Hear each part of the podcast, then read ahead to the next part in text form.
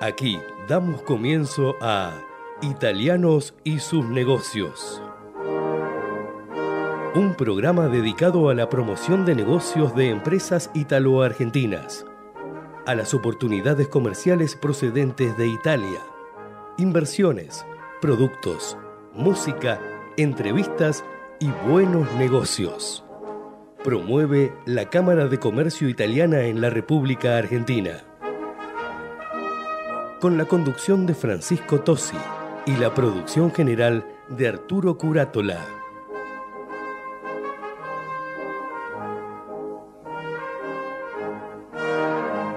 Cámara de Comercio Italiana en Argentina ha creado la categoría de socio digital para que desde la distancia las empresas pymes y profesionales puedan acceder a oportunidades comerciales, cursos online y asesoramiento gratuito en comercio exterior, economía, Créditos ilegales.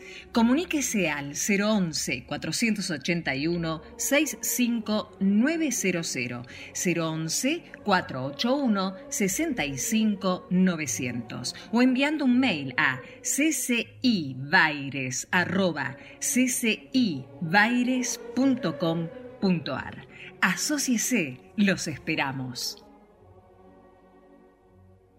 ¿Sabías que ahora podés financiar tu proyecto con un crédito online de hasta 2 millones de pesos? Sí, escuchaste bien. Para vos que emprendés, sos profesional independiente y querés impulsar tu proyecto, ahora podés acceder a un crédito de forma 100% online, súper ágil y con aprobación en 48 horas. Entrá a garantizar.com.ar y hacé crecer tu negocio desde donde estés. Con Garantizar Digital, vos podés. Estimados oyentes, quien les habla Arturo Curátola le da la bienvenida a este programa, que es el programa del optimismo. Nosotros no hablaremos ni de política, ni de enfermedades, ni de dólar. Le vamos a dar buenas noticias que hay siempre en el país con un gran desarrollo. Bueno, este programa, como siempre, es conducido con la eficacia, ya que ustedes conocen, por el doctor Francisco Tosi. Hola, Francisco. ¿Cómo estás, Arturo? Programa número 259.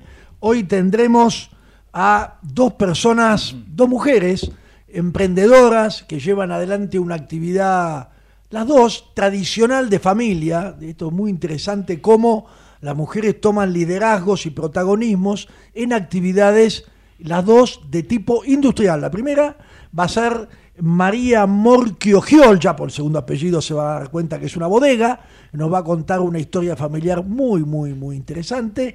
Y luego tendremos a Analía Ribetti, que es este, presidente de un algodón hidrófido, algodón sanitario de marca ejemplar, pero además una integración vertical de toda la producción que realmente es un ejemplo. La inició la actividad del abuelo y ella la continúa con la hermana. También una mujer protagonistas femeninas de actividades industriales, la verdad, un ejemplo.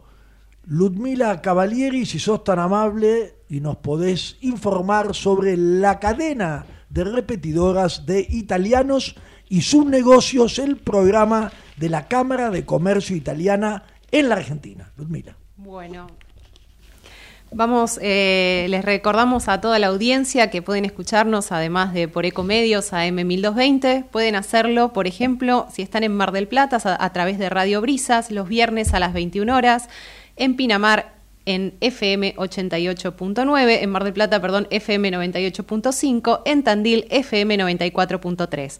Los viernes a las 22 horas pueden hacerlo si están en la ciudad de Corrientes a través de Radio Sudamericana en FM 100.3 a través de Radio La Luna los lunes a las 20 horas en la zona norte de la provincia de Buenos Aires en AM 1140 si están en Tandil, a través de Radio Tandil los lunes a las 21 horas en AM 1140 y en FM Galáctica 97.1 y los martes a las 19 horas a través de Radio Amplitud AM660 en Ciudad Autónoma de Buenos Aires, zona oeste, zona sur y norte de la provincia de Buenos Aires. Muy bien. Además de la M1220, ¿no? Claro, en, Ecomedios. la Sí, aparte lo dice con una sonrisa, ¿viste? O sea, Claro, muy bien. Nos, falta- Gracias. nos faltaría la televisión. Bueno, pero se puede ver ahora. Nos también, pueden ¿no? ver a través de YouTube. Exactamente. Está en carpeta el proyecto, ¿no? Está en carpeta. Está en sí, tenemos siempre, estamos mirando ahí si podemos llegar a la televisión. Estamos en eso. El operador nos hace seña. Quiere, él quiere, quiere intervenir también. Bueno, contanos un poquito, hay algunas medidas, algunas cosas interesantes que, que- que hablamos recién sobre las empresas que tienen acceso a una red internacional. A ver. A Ludmila le está diciendo, Ah. ahí, ahí, este, tenemos nosotros, Eh, vamos a iniciar, vamos a iniciar este, este insert, este espacio Sí. especial, ¿no? Espacio especial, vamos a poder hacer un poco de Bueno. cacofonía. Decinos, dale, contanos. Bueno, una herramienta que ayuda a las compañías a conectarse con los negocios globales. Exactamente. Pymes al Mundo es una nueva plataforma digital que ofrece oportunidades y capacitación. Esta semana se lanzó la plataforma Pymes al Mundo, una iniciativa conjunta de, le- de la International Chamber of Commerce en Argentina, la empresa Mercado Libre y la Cámara Argentina de Comercio y Servicios y servicios. en el auditorio de la Cámara Argentina de Comercio, Marcelo Elizondo, presidente de La consultora. Claro, adelante, Ludmila, vamos, vamos. Dale, sí. Eh, perdón, no lo leí antes, por eso. Bueno, bueno, ya nos dimos cuenta.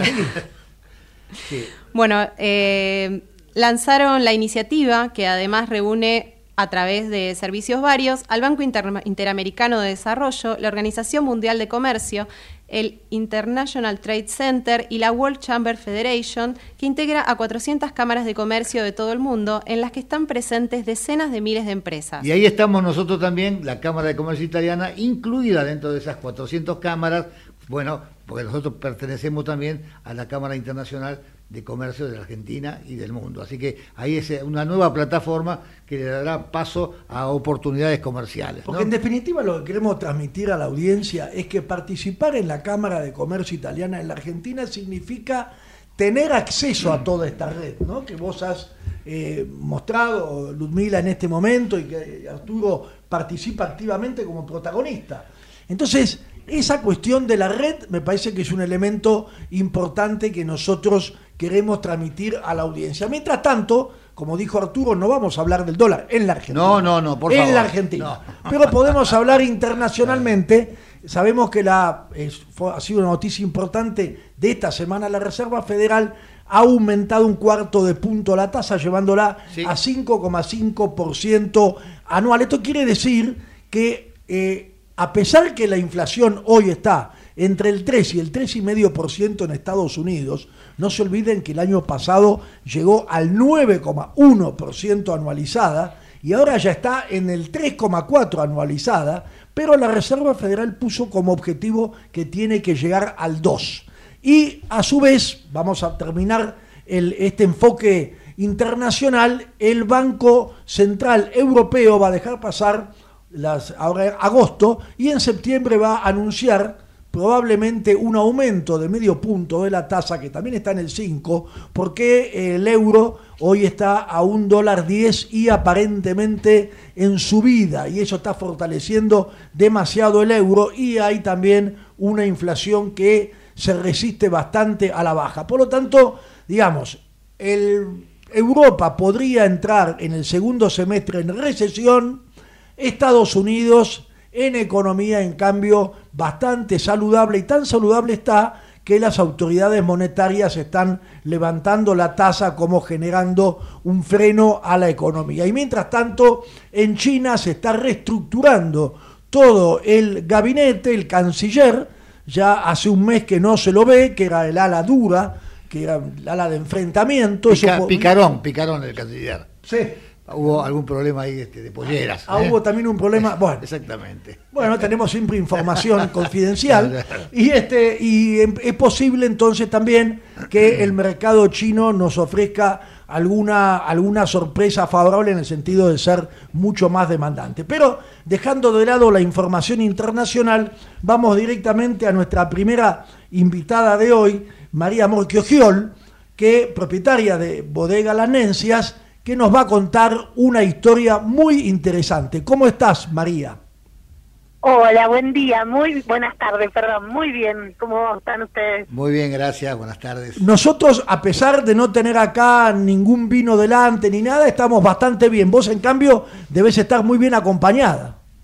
Y sí, hay que aprovechar estas oportunidades para brindar. Claro, claro, aparte, digamos, la temperatura ayuda. Sí, eh, pero hoy es un día hermoso en Mendoza. María, contanos la historia de, de tu abuelo, tu tatarabuelo y tu abuelo primero, por favor.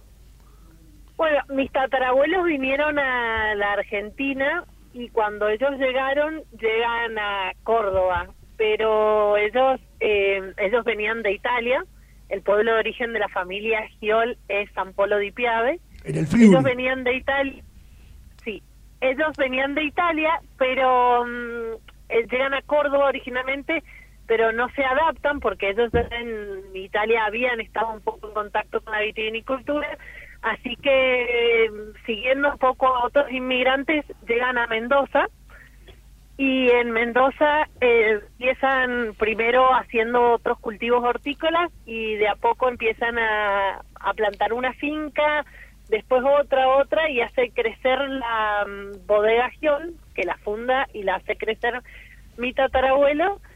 Y mm, él, una vez que la bodega Giol se vuelve una de las bodegas más grandes del mundo, eh, decide volver a Italia, dejando la bodega Giol en manos del banco de previsión en ese momento y eh, por un tema de manejo del Claro. banco sumado al gobierno del momento, el gobierno expropia lo que fue la bodega Giol eh, y mi tatarabuelo ya no vuelve a la Argentina. Contame, Pero- contame, ¿es cierto que llegó a producir la mitad del vino del país?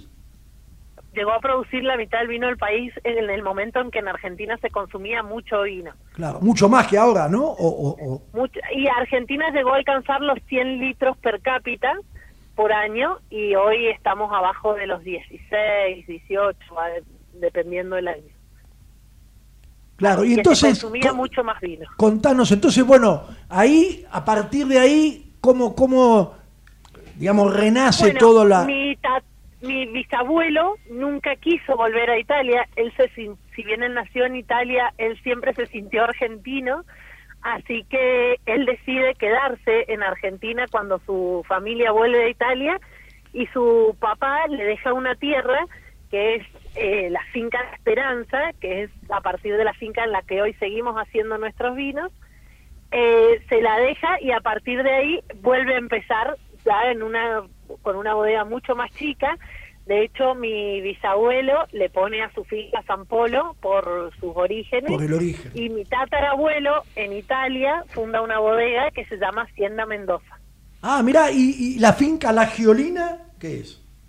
La, finca La Giolina es eh, cuando mi mamá se separa de sus hermanos, eh, la parte de la finca que la esperanza que se queda mi mamá le llamamos La Giolina, porque en el pueblo de la consulta, que es donde nosotros tenemos nuestra finca, toda, siempre nos conocían, eh, eso es Giolino, eso es de la, la Giolina, haciendo referencia a mi mamá, entonces nosotros tomamos ese nombre para nuestra finca. Contame la, la ceremonia esta en el, en el refugio real de la Cruz. Bueno, nosotros, en mi, en mi, mi abuelo, mi abuelo Giol, él amaba los caballos, entonces desde chicos siempre, siempre, siempre nos enseñó a andar a caballo, nos, de chicos teníamos la obligación y ya después eh, se transformó en una pasión de andar todos los días, él nos llevaba a la finca todo el verano, a pasar los tres meses del verano con ellos, y ahí todos los días teníamos que andar a caballo. Entonces nos fue creando esa opción, sumado que mis papás son muy amantes de la montaña, entonces todos los años vamos al Real de la Cruz, que es un refugio del ejército que está a dos días a caballo de la de Mendoza, no se puede llegar en auto. No hay otra forma de llegar que no sea a caballo. A caballo caminando, no hay otra forma. Está cerca del límite con Chile eso, ¿no? Muy cerca del límite con Chile del paso Piuquenes se llama también paso a caballo pero un paso eh, bastante accesible y él nosotros todos los años vamos nosotros somos tres hermanas mujeres y todos los años vamos al valle eh, del río Tunuyán eh, con mi familia a pasar una semana. Eh, en carpa, digamos, no hay nada. Hay que llevar todo en, a caballo. Y en el Valle del Río Tunuyán hay un lugar que a nosotros nos encanta ir siempre porque crecen unas flores violetas muy chiquititas que son las nencias, que son las que le dan origen al nombre de nuestros vinos, un poco por el color violeta, que es lo más distintivo de los vinos de la zona en la que nosotros producimos la uva, y también por esto de que eh, crecen en una zona muy austera contra muchas con, solo están dos meses al año porque después todo está cubierto de nieve entonces eh, era muy representativo para nuestra familia porque habíamos vuelto a empezar desde cero contra todo pronóstico de volver a hacer vino para nosotros O sea, eso es el, es el, el- el, digamos, está en un- una especie de genética de ustedes la cuestión de la bodega, evidentemente. Sí, sí, yo creo que bien, eh, yo lo- los otros días hablando con mis hijos chiquitos, les decía, yo no sé en qué momento elegí, ser- yo soy ingeniera agrónoma de profesión, no sé en qué momento dije quiero ser ingeniera agrónoma, siempre supe que quería hacer vino. Claro. Así Bueno, que sí, es un poco de nuestra familia. Pero contame la ceremonia que entierran la botella, la desentierran, esa parte Ah, también. bueno. Bueno, nosotros todos los años eh, vamos a este valle y dejamos enterrada una botella del ul- de la última cosecha. La idea de volver al año siguiente, brindar allá, tomárnosla y enterrar una botella nueva. Lo cual es bastante complicado porque llevar una botella en el lomo del caballo no es tan simple como uno dice llevo una botella y la entierro. Es toda una ceremonia para nosotros el eh, llevar la botella y volverla a encontrar, que nos pasa muchos años que nos demoramos mucho en encontrarla. Contame qué tipo de vinos hacen ustedes en la, en la, en la finca. Bueno, nosotros, En las nosotros fincas, estamos en, sí, nosotros tenemos dos fincas. Nosotros estamos ubicados en el Valle de Uco y mm, en la zona del Valle de Uco es muy, lo más distintivo son los Malbec. Nosotros hacemos eh, mayoritariamente vinos tintos, pero hacemos vinos de distintas gamas. Hacemos Malbec, Fernet Franc y Merlot. Y después un blend de estas tres variedades. Un poco porque fueron las variedades que mi abuelo plantó en la finca, las que él eligió para la zona, y el Malbec es lo más característico de Mendoza, bueno, de Argentina, y en especial del Valle de Uco. Arturo Cuatro tiene una pregunta. Hola, María. ¿cómo estás María? Buenas tardes. Sí, eh, buenas tardes. Te voy a contar una anécdota que seguramente vos no, no la sabés. Hace 40 años atrás, 1983, el embajador de Taiwán, que en ese momento era encargado de negocio porque había roto relaciones con Argentina y estaba como encargado de negocio, me llama y me dice que quiere que hagamos una misión a Taiwán porque a Taipei, porque bueno, porque necesitaba que nos pusiéramos presentes. Entonces armé una delegación y llevé, bueno, contactamos a la bodega Giol y llevamos 1.200 botellas de vino porque dicen, yo no les pago, llévese el vino, con esto véndanlo. Y así fue, hicimos, armamos todo allá en, en- en Taipei, fue exitoso. ¿verdad? Y cuando empezamos a vender el vino, me dice, no se puede vender el vino. Ah, caray, y ahora llévenselo de vuelta. Bueno, el costo era muy alto y bueno, si bien se había hecho contacto para que la gente, digamos, firmara un acuerdo, que paradójicamente los taiwaneses no tenían vino, o sea, no tenían cultivo de vino, pero tuvimos que firmarlo y con los años ellos están fabricando vino, o produciendo vino. Bueno, lo- lo- la razón fue lo siguiente, ¿qué hacemos con las 1.200 botellas de vino? ¿Se tomaron? No, Ah. le empezamos a regalar. Bueno, nunca he visto tantos chinos ebrios, realmente. Mi- mi- mis, hijos, mis hijos que eran pequeños, que eran jovencitos, le daban este, una, una vincha con la, con, la, este, con la bandera argentina y, lo ve- y veían a los taiwaneses ya bailando entre el vino, que nunca habían be- tomado vino, porque el vino era una, una bebida, eh, digamos, desconocida, pero este, felizmente pudimos distribuir y hacer a los, a los taiwaneses tomarse 1.200 botellas de vino Giol. Disfrutaron un poco de Argentina. Un montonazo, un montonazo. Claro que sí. María, con- contame Sí. un poco cómo es eh, la, la venta de ustedes, es decir, dónde lo ven. Primero, cómo se llama el vino, cuál es el nombre del portal donde uno lo puede conocer y cómo lo puede comprar y dónde va la producción. Bueno, nosotros, eh, nuestro vino es Valle Las Nencias, en honor a esto que hablábamos recién. Em, nuestra web es eh, lasnencias.com.ar. Las Nencias, Eh, con N. Ajá, con N y C, lasnencias.com.ar. Y el vino está disponible en varias vinotecas en Buenos Aires. Él lo distribuye Balicuas.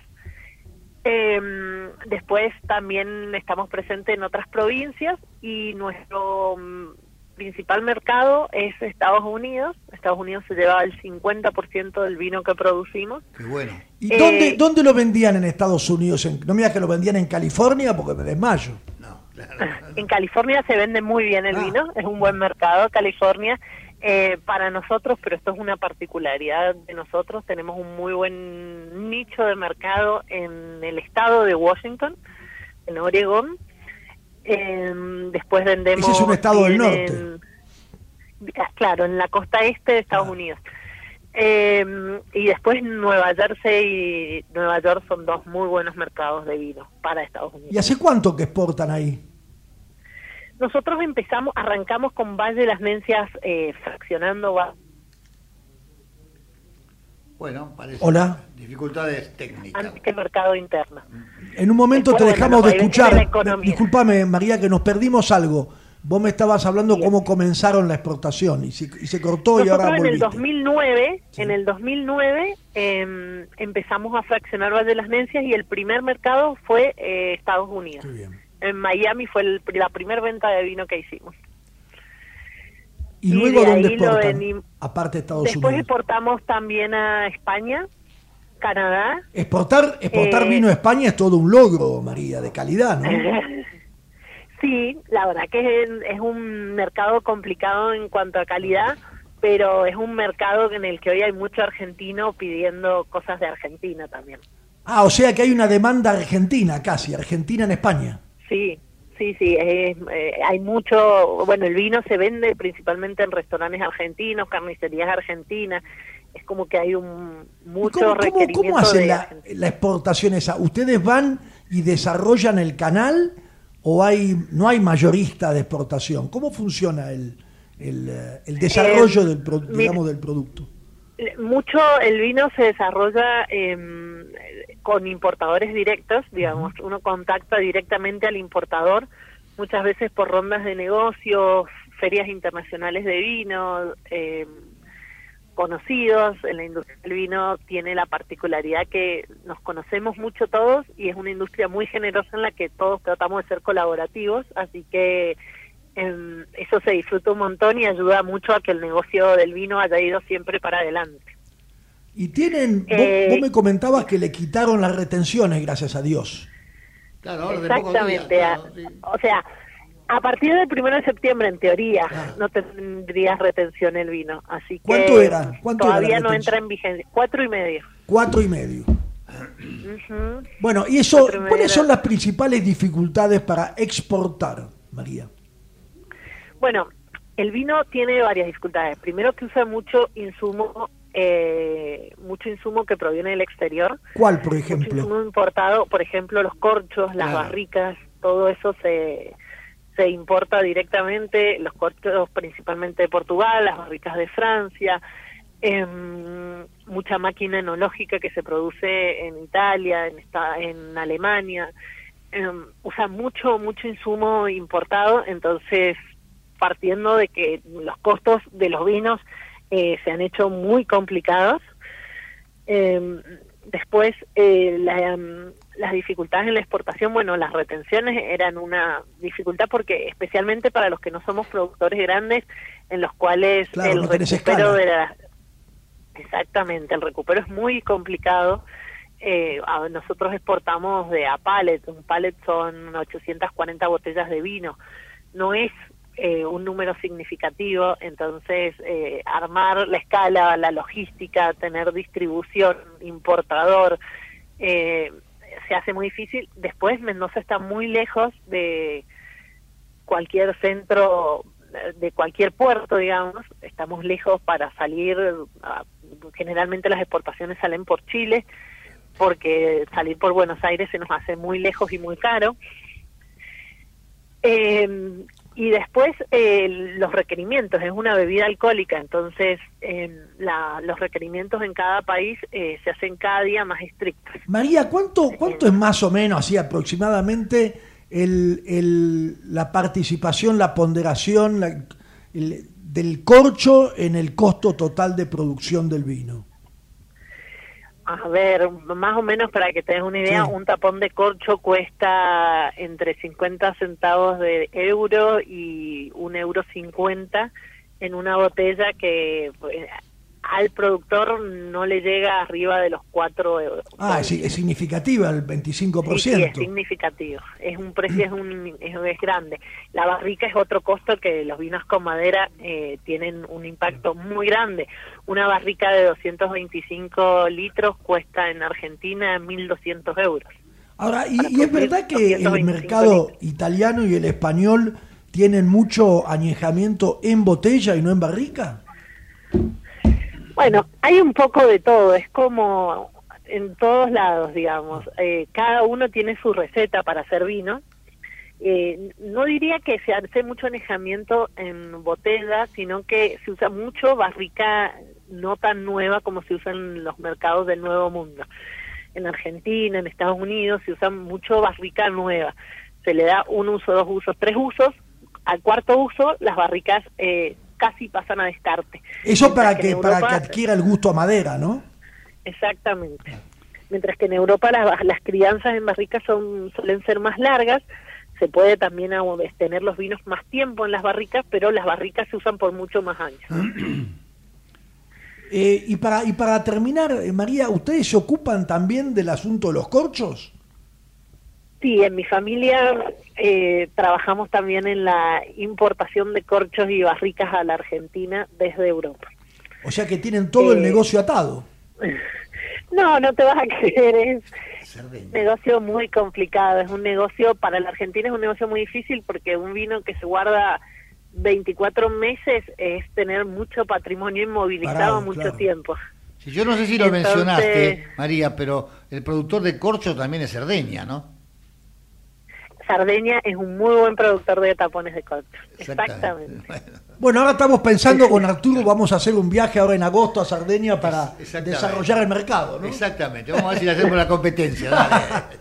Bueno, bueno, muy bien. Bueno, María, yo te agradezco muchísimo, la verdad, tu, tu tiempo, tu disponibilidad. Espero que el negocio siga para adelante. Eh, en cualquier momento también eh, vamos a, o vos ustedes, van a exportar a Italia y con eso tenemos un objetivo máximo, ¿no?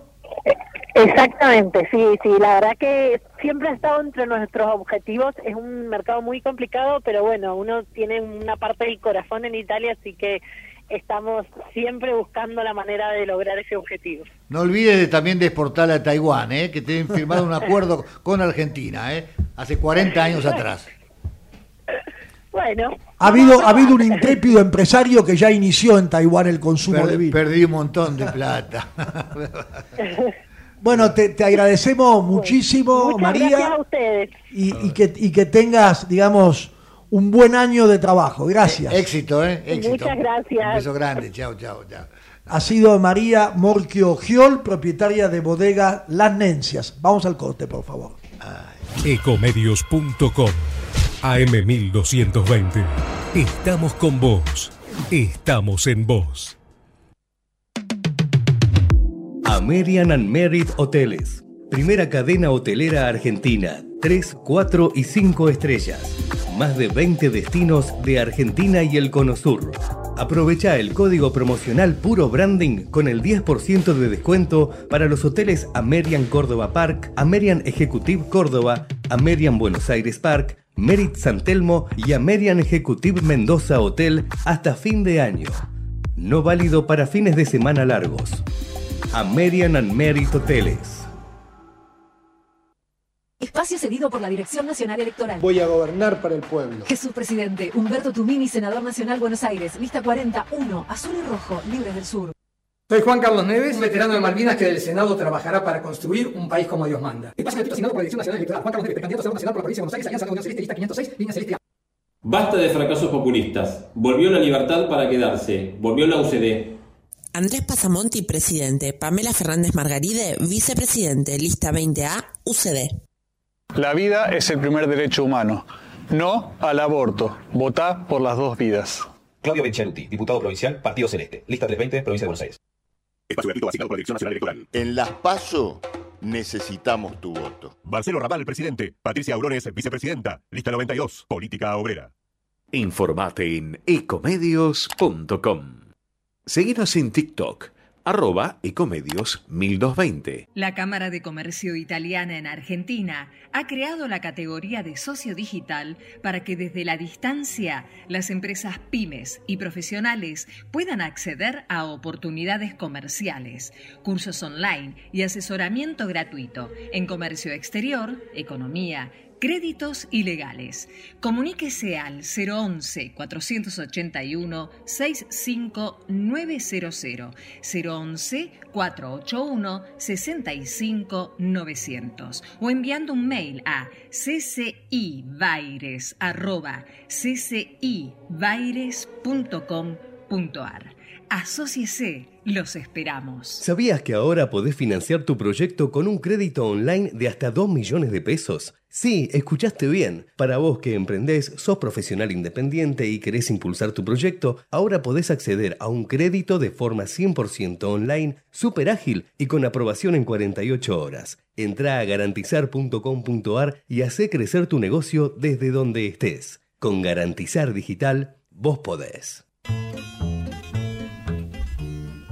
Arturo, si te parece, vamos a nuestra invitada de esta parte del programa, que es realmente una persona con una gran vivacidad y, y un- también un ejemplo de, de mujer eh, protagonista y líder. Es el Día de las Mujeres hoy. Hoy es el Día de la Mujer, exactamente. Adelante. Es la, la contadora pública Analia Ribetti, presidente, lo digo así en italiano, ¿no? Ribetti, presidente de Algodón Ejemplar, una ejemplar empresa de integración vertical desde la misma producción de la, de la, de la fibra hasta la venta al eh, venta como, como producto final. ¿Cómo estás, Analía? ¿Cómo te va? Hola Francisco, muy bien. Eh, Estaba medio, estaba medio trabado porque cuando yo fui al portal, en todos lados aparece tu hermana como gerente general, yo ya te lo pregunté, y, y- y bueno, y bueno, después estaba hablando con vos mientras estaba leyendo y decía, bueno, dos hermanas al mando de la empresa, ¿es así? Sí, es así. O sea, en realidad somos eh, cuatro Rivetti Ah, gestionando la empresa. Está mi padre, que, que Bueno. si bien no está al frente de la fábrica de algodón hidrófilo, está gestionando una desmotadora y sigue siendo el capo máximo de- en cuanto a la toma de decisiones y por ahí algunos, algunas veces que hace falta el consejo, siempre está disponible Aníbal. Eh, después está mi hermano que es ingeniero textil y, y es el que hace ¿Dó- andar ¿Dónde se recibió de ingeniero textil? En la UTN de, de ahí de Buenos Aires. Ah, mira, sí, sí. Porque en con, con, con Analía compartimos el sector textil. Yo también trabajo en una industria textil y la verdad que hay muchas dificultades para conseguir justamente personas con capacidad y preparación técnica. ¿no? De hecho, eh, se, se hacen acuerdos en los lugares donde hay eh, mucho movimiento industrial textil, en Corrientes, en, bueno, en La Rioja, en Catamarca, justamente por la falta ¿no? de ingenieros textiles. Sí, eh, en realidad es un, es un expertise muy complejo, que como decís vos son muy pocos, para que tengas referencia, el año que se recibió mi hermano fueron cinco los egresados eh, y la mayoría les llevó bastante tiempo recibirse, no es que lo lograron en, en el corto plazo, en cinco años justo, a todos les llevó bastante tiempo y la mayoría se estaba trabajando en, en empresas. Eh, y después también es muy complicado conseguir eh, los técnicos, los electricistas, los mecánicos de esa industria en particular porque es muy distinta de repente a otras industrias. Tiene muchos detallecitos, muchas cuestiones, muchos riesgos que por ahí son diferentes y, y sí, es, la verdad lo que decís vos que, que conseguir personas que sepan es bastante complicado. Analía, y habla- hablando de eso justamente, viendo la, la progresión, contanos cómo empezó toda esta historia, con por lo menos la parte industrial de la historia con tu tatarabuelo que vino desde Italia. Mira, mi, de Italia vino mi tatarabuelo, vino del, de, la zona de Turín, y por parte materna también vinieron eh, mis los otros abuelos del Friuli, del, otro lado de Italia, al norte. Eh, la familia de- por parte materna empezó con el tema del, del desmote de algodón en la década del 60. Aproximadamente se dedicaron siempre al desmote de algodón. ¿Y por qué se le ocurrió el desmote de algodón? Vos sabés que en realidad fue una inquietud de mi abuelo, que dice que siempre escuchaba, porque ellos escuchaban mucho eh, una radio que eh, era de corriente, y viste que la- antes eh, la gente estaba muy a la expectativa de la radio, Ahora también, Y- ahora también. Ahora Mirá el también, programa nuestro, todos a la expectativa. tal cual, Claro. tal cual. Y se hablaba mucho del tema agrícola, porque era un auge, y siempre se empezaba a hablar en la época de, de la cosecha de tal cultivo, de tal cultivo, y el abuelo escuchaba que sembraban algodón, y dice que él agarraba los, los capullitos de, algo, de, o sea, el algodón de farmacia que tendría la abuela, la, la- la abuela, de- la mamá de él en su botiquín, y plantaba y no nacía nada. Hasta que un día creció, o sea, creció y con el paso de los años descubrió cu- cuál era la semilla del algodón, cómo crecía encima en la zona donde él vivía, eh, fue una época fue una fuerte zona algodonera, que es el norte de Santa Fe, Ah, claro. y, y bueno, él fue el que trajo la idea a la familia. El, el- el papá de mi abuelo ya tenía su, su, su tenía, se dedicaba a la ganadería. Discúlpame, hago, hago este comentario porque todos obviamente saben que ni en Friuli ni en Piemonte hay algodón. O sea que era realmente Claro. una actividad nueva. Claro, sí. Y bueno, resulta que bueno, toda la familia se sumó al- a la idea del abuelo y, y, bueno, en su momento pusieron desmotadora y siguieron con su actividad ganadera que también tenían. Fue uno de los negocios que emprendieron. Y, y bueno, después les, fue, fue eh, una actividad que fue un apasionado de la actividad y vivió hasta lo último dedicándose al tema del algodón. Y él, y él llegaba hasta el desmotado. El desmote, exactamente.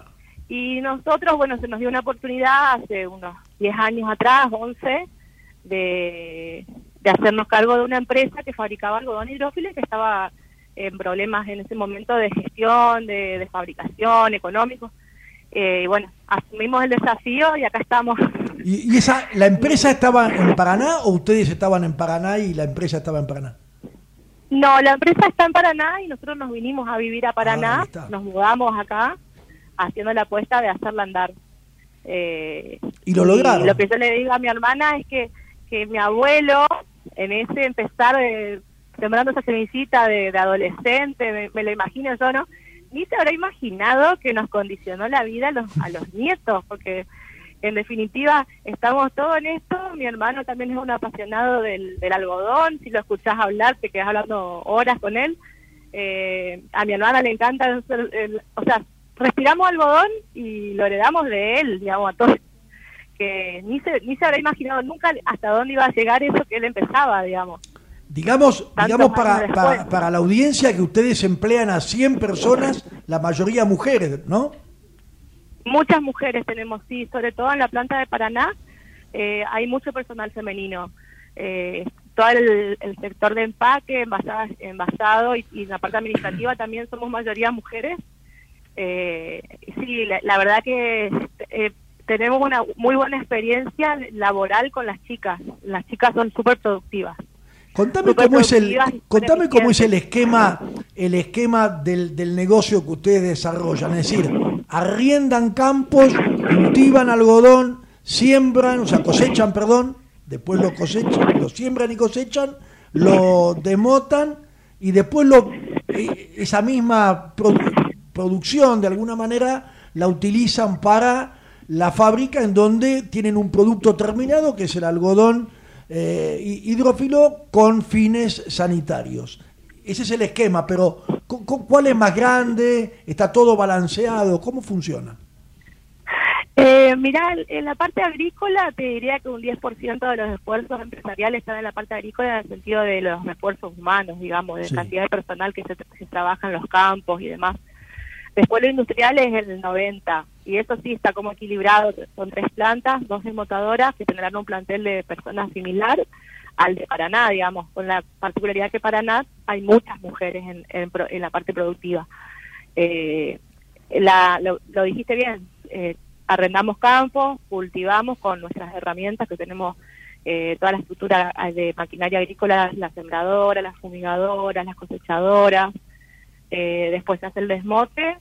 A veces, bueno, según la, eh, la calidad que se obtenga, si es de muy buena calidad, se vende a, a- para que tenga mayor valor agregado del algodón, porque el mayor valor agregado lo da el, el- la hilatura de algodón más que el algodón hidrófilo y lo que son fibras que por ahí Claro, no- porque le, no- le no explicamos, le, le explicamos a la audiencia que el mejor algodón, el de fibra más larga, de mayor eh, consistencia, va a- para hacer el, el- el hilo de algodón, que después tejido es la tela, que después teñido y acabado le da el- la tela terminada y luego va a la indumentaria, ¿no es cierto? Así es, así en es. Cambio, en cambio, el algodón de menor calidad, inclusive con, a veces con desperdicio también, va a todo un proceso que lo transforma en ese algodón que nosotros usamos para uso sanitario. Exactamente, lo explicaste perfecto. Y entonces, eh, decime una cosa, aparte ustedes dan el servicio también de, eh, eh, digamos, de operativo para eh, eh, la trilla, para, para, ¿no? para la siembra. Claro, hay otros agricultores de la zona que de repente no tienen maquinaria propia y nosotros les ofrecemos incluso un servicio integral, que nos encargamos de hacer la cosecha con las máquinas, las cosechadoras, hacer la logística de llevar la- el algodón a la desmotadora y el desmote final eh, para que el, el productor tenga la fibra para vender, negociarla él directamente eh, con en el momento que lo quiera vender. Si ¿Cuánto lo quiere es- estoquear, lo estoquea Claro, y, y si claro. no, De- decime, y, y, digamos, el, el rendimiento de un kilo de algodón, ¿cuánto algodón hidrófilo terminado es? El, ah, de algo- ¿Vos te referís a la fibra Sí, o al la fibra, la fibra, la fibra, la fibra. La fibra, la fibra en general, al, a- al pasar por la fábrica, tenemos un rendimiento estimado de un 89-90% de, De de rendimiento. cuando tenemos materia materia prima buena que no tenga mucha mucho vegetal, eh, no no rinde bien, digamos, no tiene mucha merma. Y el proceso para, para lograr, así brevemente, ¿no? El algodón hidrófilo, ¿qué- cómo- ¿en qué consiste? Porque es diferente, obviamente, a, a la hilatura. Y el, el algodón tiene la particularidad que de entrada lo tenés que, que procesar física y químicamente para transformarlo en hidrófilo. Claro. Lo que haces es compactar la fibra de, en una especie de máquina para hacer tortas gigantes. Después pasa por una como una olla a presión, eh, llamémosle un autoclave, donde se le inyectan productos químicos y con temperaturas como que cocinás el algodón y, y le quita las grasas. Eh, mi hermano lo explica mejor, más lindo, que es ingeniero. No, pero está bien, se las grasas entiende. de la fibra y hace que esa fibra absorba humedad, porque lo hidrófilo significa de, del significa amigo del agua, Amigo del griego, del latín, no recuerdo Del griego, del griego, del griego. del griego. Hidrofilos, como eh, filosofía, amigo de la sabiduría. Exactamente. Exactamente. Hidrófilo significa que el, el- se vuelve y el hidrófobo que es antes es que repele el agua justamente. Pero se transforma de hidrófobo a hidrófilo en el proceso. Después se lo, se lo seca, se lo centrifuga con un colinor gigante, se lo seca en una en un horno gigante otra vez y luego pasa por el cardado, que es muy similar a, la- a las cargas que se ocupan para hacer hilo, y adelante, en lugar de tener manuales para, para seguir después la mecha, el hilo, etcétera, ya termina ahí el proceso de, de Y eso fab- se, se, se- se vale envasa. Eso se envasa. Sí, se envasa. Directo de carga pasan a- al envase. Y después, ¿eso dónde se vende, Analía? ¿A quién se vende? Actualmente vendemos solo en Argentina, eh, a todo el país, y vendemos, eh, tenemos como dos canales principales de venta. El, el, el que no, el que el, el retail que llamamos, que es venta a supermercados, farmacias, que le llegaría a la, a la fa- a la casa de cualquier persona, digamos, que consuma algodón. Y después el canal hospitalario, que manejan todo en paquetes de algodón en medio kilo, que es el paquete más grande, eh, y se, se, al que se encara a través de, de los mayoristas de, o, los, o los- las droguerías farmacéuticas, digamos, las, las grandes droguerías, que luego proveen a ministerios, a sanatorios, a hospitales, a a, a los consumidores de salud, digamos, las instituciones de salud, Analía, sanatorios, clínicas. Claro, y vos me estabas contando que ahora estaban evaluando, o ya lo habían evaluado, la importación de una maquinaria italiana para hacer la exportación y luego me contaste que son empacadoras especiales.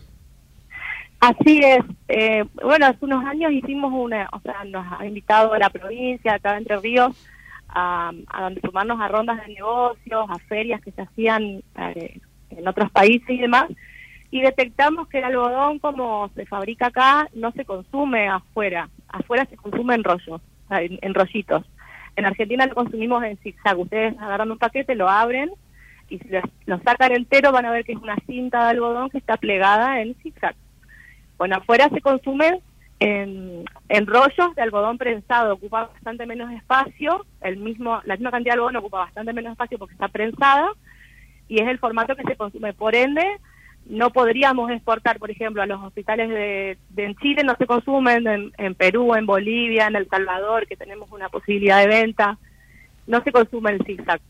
Entonces nos eh, decidimos eh, apostar a hacer el, el rollito de algodón, en definitiva. y ahora estamos en, Pero ya en tienen camino ¿Van a comprar las máquinas o es una, un deseo nada más? Ya las tenemos, Ah, las las estamos instalando. Ah. Sí, sí, sí. ¿Y de dónde vienen esas máquinas? ¿De Italia? ¿De qué lugar? Vienen del norte de Italia, de una ciudad que está muy cerquita de Milán, está queda entre Milán y Turín, Ah, la, la empresa. Un pueblito pequeño que en este momento no recuerdo con exactitud. No, no importa, pero digamos es una máquina, una máquina italiana y esa es una empacadora que lo va a dejar en condiciones para exportar a esos mercados. Y Iralia, ¿cómo llegaron, cómo llegaron a esos mercados? ¿Hicieron un estudio previo? ¿Fueron ronda de negocio de nuevo? ¿Fue cómo fue? En realidad, eh, el- los, los dos clientes más interesados que tenemos, eh, uno apareció porque en algún momento yo los contacté telefónicamente pidiendo una entrevista, que en ese momento no pudimos concretar porque, como te digo, no tenemos un producto que ellos consuman. Y bueno, nos están preguntando ahora si lo podemos fabricar que es la eh, una gente de Chile y la gente y la gente de El Salvador nos contactó por un portal donde nosotros publicamos nuestros productos y de las tantas consultas que tuvimos este contacto es- Apareció el contacto así, o sea, alguien que Sí. estuvo navegando los vio y, y- y los contactó. sí así es así es Y, y eso, y, y en, en la Argentina, digamos, ¿cómo es el mercado? ¿Hay un mercado muy dinámico de algodón hidrófilo o, o, o no? ¿Quiénes son los grandes competidores? Porque yo recuerdo algo de química estrella, pero parece que no, no, no sé. Mira, comercialmente en la góndola vos tenés, hoy está, bueno, siempre el número uno eh, fue Estrella, eh, sigue siendo Estrella. Después también tenés eh, una, una presencia muy fuerte de, de una marca que se llama Doncella. Después tenés todo lo que son las marcas blancas, eh, que se fabrican, que las fabricamos varios. Las fabricamos Marca blanca significa que lo hacen a fazón, para terceros. No, no es fazón, sino que los supermercados, por ejemplo, quieren su marca propia y se lo hacemos, pero no es fazón porque no nos, no nos abastecen la materia prima, la materia prima es nuestra. ustedes. Es un producto que en lugar de llevar la marca ejemplar, lleva la marca del supermercado. Eh, eso está, se puso muy, muy fuerte, digamos, casi todos los supermercados tienen su propia marca de, de productos con los cuales se posicionan ¿no? en el mercado. Y eso, esa marca blanca la fabricamos todos, digamos, tanto algo- eh, la gente que hace estrella, la gente que hace doncella, las- nosotros también estamos en, en muchas cadenas como eh, lo que es el Chango Más, lo que es el Día por Ciento, lo que es los carros, pero estamos con presencia en todas las góndolas de los super grandes, también con nuestra marca, eh, estamos presentes y después tenés eh, otras fábricas que están muy posicionadas en lo que es el hospitalario. Entonces de repente el, el consumidor de algodón que compra en super no lo, no lo, no lo tiene en la cabeza como la marca sonando, pero son muy fuertes en lo hospitalario y después también hay gente que hace algodón, o algodón hidrófilo en escalas un poco más chicas, digamos, pero no somos tantos los, los las empresas estamos productores. en el mercado del algodón. Mira, yo la, yo la verdad que lo, lo felicito por la forma en que coordinan todo, porque son de alguna manera diferentes negocios encadenados en una integración vertical ascendente que ustedes la hacen completa, pero bueno, cada uno tiene dificultades diferentes y, además tiene problemas porque, no sé, por ejemplo, la cosecha del algodón este año no fue tan buena y bueno, está sometida a riesgos que no son en cambio, los de la producción o los de la demanda sanitaria, ¿verdad? Claro, sí. La realidad es que lo- los desafíos son permanentes y permanentemente estamos, algunos de los cuatro o a nuestros colaboradores tienen que estar resolviendo problemas. Esa es la realidad. Supongo que es la realidad que le ocurre a la mayoría de Por las supuesto, por supuesto, no pero creo que sea seamos la excepción, pero sí la el- la dinámica de la empresa es que siempre tenés algún problema que resolver, siempre tenés algún faltante, siempre tenés algún obstáculo, un limitante, pero bueno, siempre hay que tener la mente abierta y intentando resolverlos y avanzar, ¿no? Bueno, yo te agradezco muchísimo, Analía, Analía Ribetti, presidente de Algodón Ejemplar, eh, que sigan trabajando así en familia, realmente un, un lindo ejemplo, digamos, a través de las sucesivas generaciones con vuestro papá ahí. Bueno, y que, y que sea un buen año de trabajo a pesar de las grandes dificultades. Muchas gracias, Analía. No, a vos, Francisco, un gustazo. Gracias, buenas tardes. Bueno, bueno, bueno, dijimos que era un programa optimista. Y lo fue. Y más que, y aparte, feminista. Porque acá fue todas mujeres. Bueno, bueno también Lumila, ¿no es cierto? Que está, está Es- hoy es está preparándose, también. está preparándose para contarnos algo de una historia de Fiat. A ver Sí. si te acordás, Del- pues, a ver si lo podemos explicar a la, a la audiencia qué significa Fiat en los años, dale, Bueno, Fiat, el Fiat S76, la bestia de Turín. ¿cómo era? Es una de las estrellas de Goodwood. Fue construido por un solo objetivo, ser el vehículo más rápido del mundo. Su sonido se puede escuchar desde cientos de metros. Se lo puede confundir con una locomotora o hasta con un helicóptero. Pero se trata de un auto monstruoso, conocido como la bestia de Turín. Se trata del Fiat S76, un modelo que apareció en 1910 y del que solo se han fabricado dos unidades. Luego de su restauración, una de ellas participa en el Festival de la Velocidad de Goodwood y es el centro de las miradas. Cada vez que el auto pasa por las calles internas del festival, el público, que está del lado izquierdo del vehículo, debe apartarse un poco debido a las llamaradas que lanza y a las explosiones que produce. La particularidad que ofreció este año es que usó combustible sintético, por lo que esas explosiones no terminan siendo lo contaminante que parecen. Claro, porque son, son autos que tienen motores enormes, por eso que en el 1910 todavía era realmente el motor a explosión. ¿no? Claro, bueno, pero fijémonos los adelantos técnicos de Italia en el preguerra, ¿no? O sea que cómo se manifestaba ya tecnológicamente una avanzada. Es- dice que era una cosa impresionante este vehículo. No sé qué velocidad, qué velocidad eh, desarrollaba, pero creo que muy- era algo muy importante para esa época, ¿no? Eh, 132,27 millas por hora. Imagínate. Así que estamos casi, casi 200 kilómetros. más o menos. 213 kilómetros por Claro, hora. ahí está, 213 kilómetros. Hablar en 1910, hablar 213 kilómetros, no sé qué cubierta tendría, cómo sería, sería una monstruo Se debía, pesa- aparte se debía romper todo. Ah, pesadí- pesadísima, ¿no? Pesadísima. Seguramente. ¿Te imaginas lo que debía ser? De todas maneras, es una linda, linda, linda información. Recordemos a la, a la audiencia que Fiat significa Fábrica Italiana Automóvil Torino, ¿no?